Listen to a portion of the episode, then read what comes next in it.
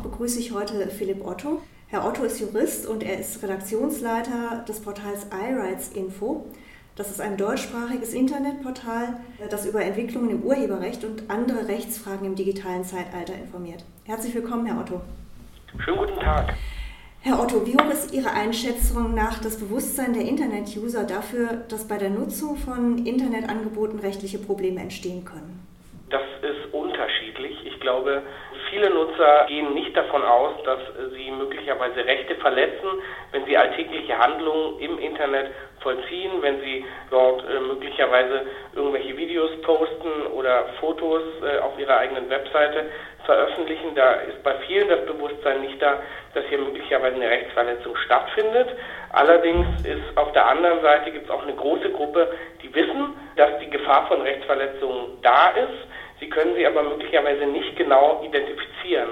Das heißt, Sie wissen nicht genau, in welchem Schritt jetzt Sie ein Recht verletzen oder möglicherweise verletzen. Das heißt, da ist eine große Unsicherheit und in den allermeisten Fällen folgt daraus, dass Sie es dann entweder trotzdem machen oder ganz sein lassen und möglicherweise den Dienst gar nicht mehr nutzen. Welche Ziele hat denn Ihre Plattform iRights Info vor diesem Hintergrund?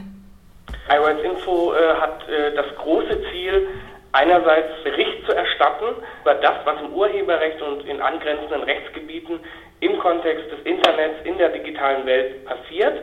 Das heißt, äh, was entscheidet die Regierung, was entscheiden Ministerien, was wird im Bundestag diskutiert, was entscheiden Gerichte, was hat das am Ende des Tages für eine praktische Auswirkung auf die Nutzer etc.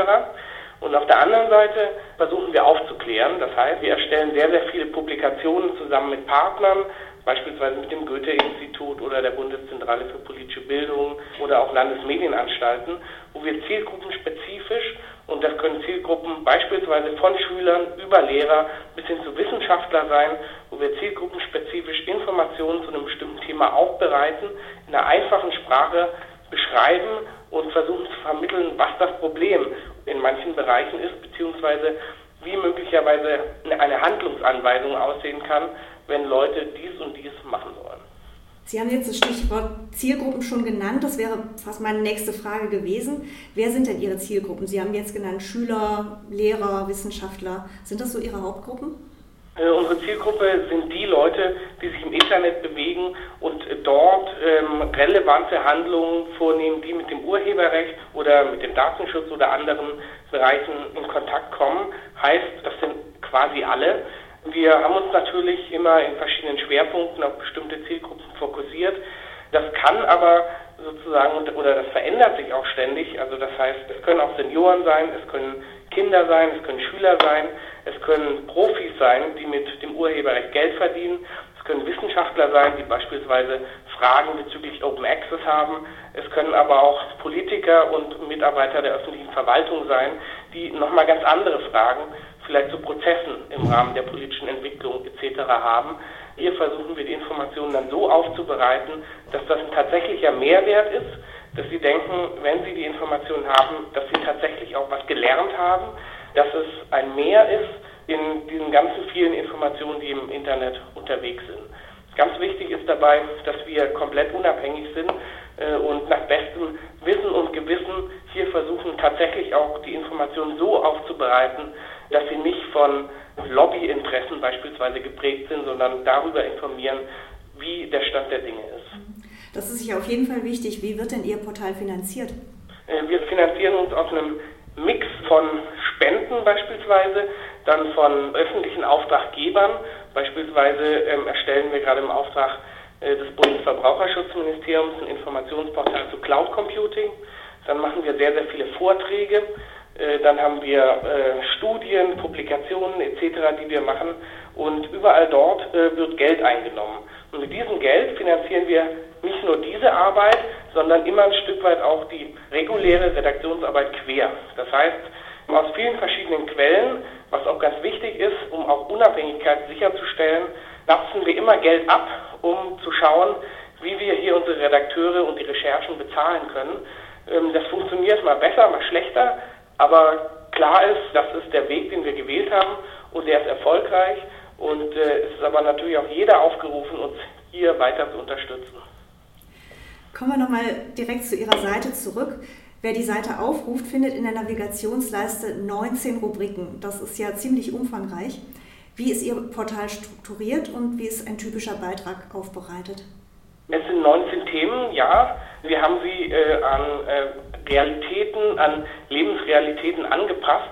Das heißt, äh, wenn die Leute jetzt beispielsweise im Internet unterwegs sind und sich äh, insbesondere beispielsweise für E-Books interessieren oder für YouTube etc., dann haben wir hier spezielle Kategorien. In diesen Kategorien sammeln wir dann einerseits Hintergrundtexte, wir nennen die Basiswissen oder Grundwissen bei uns. Dann haben wir aber auch zu diesen Kategorien aktuelle Nachrichten, heißt, dies und dieses passiert, wir bewerten das so und so, beziehungsweise berichten darüber, wie das passiert ist, plus kurze Meldungen in Form einer Webschau, äh, wo wir auf andere Informationen, die im Netz publiziert wurden und die wir für lesenswert halten, hinweisen. Das heißt, wir haben einen Dreiklang zwischen Basiswissen, Grundwissen, da kann man immer mal nachschlagen, aktuellen Meldungen und kurzen Hinweisen. Wie verlässlich können denn eigentlich juristische Informationen zu digitalen Rechtsfragen zurzeit sein? Denn im Moment habe ich immer den Eindruck, scheint sich doch ständig alles zu verändern. Ja, es verändert sich ständig alles, insbesondere im Bereich des Internetrechts, wie es so schön heißt, äh, verändern sich sehr, sehr viele Sachen und die Dynamik ist unglaublich groß. Äh, natürlich äh, Verlässlichkeit hat man äh, an vielen Stellen im Internet nicht. Das sind dann die Grauzonen, die es überall gibt, wo das eine Oberlandesgericht irgendwann mal so entschieden hat und das andere Oberlandesgericht hat äh, konträr dazu entschieden. Am Ende weiß man nicht, welches Oberlandesgericht setzt sich denn nun durch und das ist dann im Prinzip die Grauzone, wenn es noch keine äh, Entscheidung des BGH beispielsweise gegeben hat. Das, was aus den Gesetzen rauszulesen ist, ist, äh, wie das immer bei Gesetzen ist, eine Leitlinie, eine, eine Annäherungsmöglichkeit, aber konkrete Ausgestaltung übernehmen hier ganz oft die Gerichte. Deswegen muss man schauen, und wir wünschen uns das natürlich auch, äh, dass es viele äh, Gerichtsentscheidungen zu diesem Thema gibt, um eben Klarheit zu haben, um mehr Klarheit zu haben in diesen hochkomplexen Bereichen. Wir schreiben das bei uns auch, wenn zum Beispiel klar ist, okay, das ist die Rechtssituation ist unklar. Wir können es nicht genau sagen. Dann schreiben wir das auch genauso hin. Denn nichts wäre schlimmer, als wenn wir in dem Moment schreiben, mach das und das, das ist nicht so und unsere Leser hier aufs Glatteis führen. Es ist ganz wichtig, dass man das auch tatsächlich so hinschreibt, wenn eine Situation da ist, die rechtlich ungeklärt ist. Aber grundsätzlich finden sich alle Informationen oder sind alle Informationen, die man bei uns findet, so aufbereitet, dass man sich da orientieren kann also da gibt es ein Stück weit Verlässlichkeit.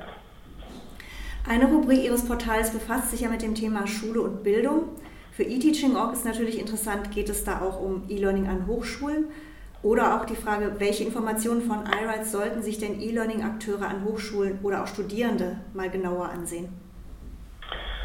Da kann ich eigentlich nur eine Globalantwort geben, und zwar eigentlich alle Inhalte, weil ähm, natürlich auch alle Studierenden und alle Angehörigen von Hochschulen haben die unterschiedlichsten klassischen, üblichen Probleme, wie ganz viele andere auch.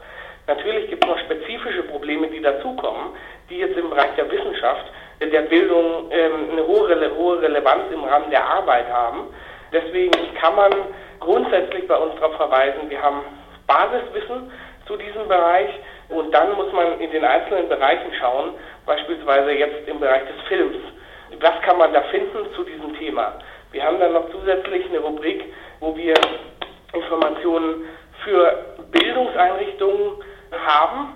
Plus äh, dazu gibt es noch eine ganze Reihe von Veröffentlichungen und Vorträgen, die wir auch schon zu dem Thema gehalten haben. Mhm. Herr Otto, zum Schluss die Frage, was ist denn Ihrer Meinung nach zurzeit die wichtigste juristische Baustelle im Bereich E-Learning?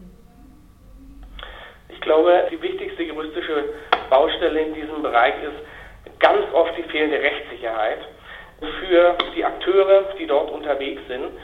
Ähm, wir haben äh, den Riesenstreit um 52a gehabt, also die sogenannte E-Learning-Schranke. Plus wir haben äh, immer wieder heiße Diskussionen, was dürfen denn Hochschullehrer, was dürfen Tutoren, was dürfen Studenten, was dürfen wissenschaftliche Mitarbeiter denn jetzt tun, was sollen sie nicht, beziehungsweise was dürfen sie nicht tun. Hier gibt es sehr, sehr viel Rechtsunsicherheit. Plus dieser gesamte Bereich wenn man überlegt, was passiert mit Werken, die unter freien Lizenzen stehen. was ist mit dem ganzen Bereich der Open Educational Resources, wie es so schön heißt, also freie Bildungsmaterialien, die nicht unter den klassischen urheberrechtlichen Lizenzen stehen, sondern wo es neue Möglichkeiten gibt, äh, Nutzungen zu ermöglichen. Hier fehlt ganz, ganz viel Rechtssicherheit. Rechtssicherheit, äh, dass die Angehörigen von Hochschulen im Rahmen ihres Bildungsauftrages und im Rahmen ihres Forschungsauftrages Dinge tun können, die mit diesen Werken und Materialien möglich sind. Und wenn sie hier begrenzt werden durch das Urheberrecht beispielsweise, dann ist das ein großer Fehler, weil das behindert in dem Moment die Erstellung, die Generierung von Wissen. Und hier muss der Gesetzgeber nochmal ganz, ganz stark hin und gucken, wie kriegt man moderne Regelungen für die aktuellen Probleme hin, wie kriegt man das so geregelt, dass das tatsächlich auch das Urheberrecht im Bereich Bildung und Wissenschaft fit ist für das digitale Zeitalter. Das heißt also, auch dieser Bereich wäre noch im Fluss, da wäre rechtlich noch einiges zu tun. Definitiv, da ist rechtlich sehr, sehr viel zu tun. Ganz herzlichen Dank erstmal für Ihre Einschätzung ähm, und dann verweise ich natürlich alle Hörer von eTeaching.org gerne auf iRights Info. Vielen Dank für dieses Gespräch. Dankeschön.